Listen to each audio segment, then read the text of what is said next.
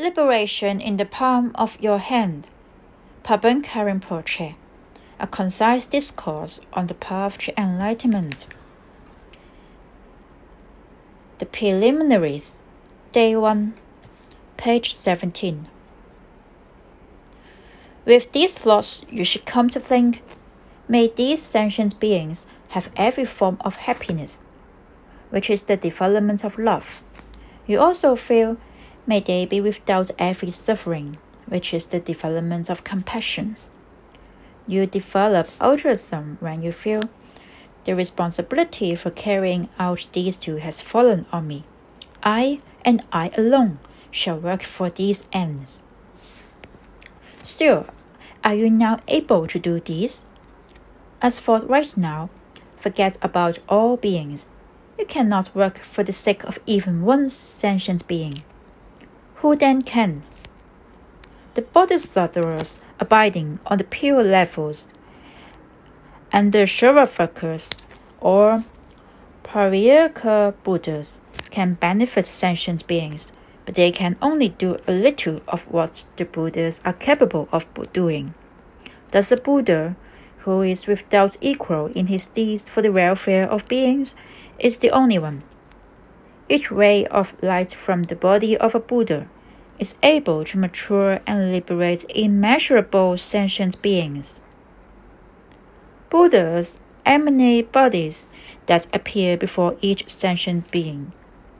These forms are tailored to the mental dispositions, sense faculties, wishes, and karmic tendencies of these beings. Buddhas can teach, teach them the Dharma in their individual languages. These are some of the capabilities of Buddhas. If you wonder whether we can achieve the same level of Buddhahood, the answer is we can. The best of all physical rebirths, rebirths to have for its attainment is the optimum rebirth.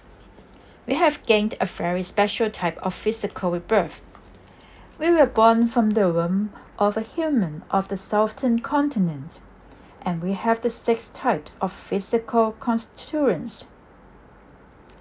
We are thus able to achieve in one lifetime the state of unification of Vajradhara, unless we do not apply ourselves. We have attained such a physical rebirth. The means to achieve Buddhahood is the Dharma of the Supreme Vehicle and the teachings of the second Futurist one, Je Tsongkhapa, on this record are completely unmistaken. His stainless teachings combine both the sutras and the tantras. We have met with such teachings. In short, we are free from any unfavorable conditions except for cheating ourselves by not making effort. If now when we have attained such an excellent foundation with all the favorable conditions, we cannot achieve Buddhahood. It is certain that in the future we will not gain any better rebirth or Dharma. Some of us might claim, now is the degenerate time. Our timing has been bad. But since beginningless cyclic existence, we have never experienced a time with more potential benefits for us than now. You could have no better a time than this. We shall fight such a situation only once. We must therefore work toward our Buddhahood, come what may. Thus, this should lead you to feel I shall do all I can to achieve my goal, peerless full enlightenment for the sake of all sentient beings.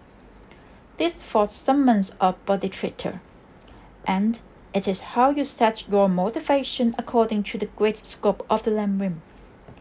You have developed bodhicitta if you genuinely experience this thought in an unforced manner.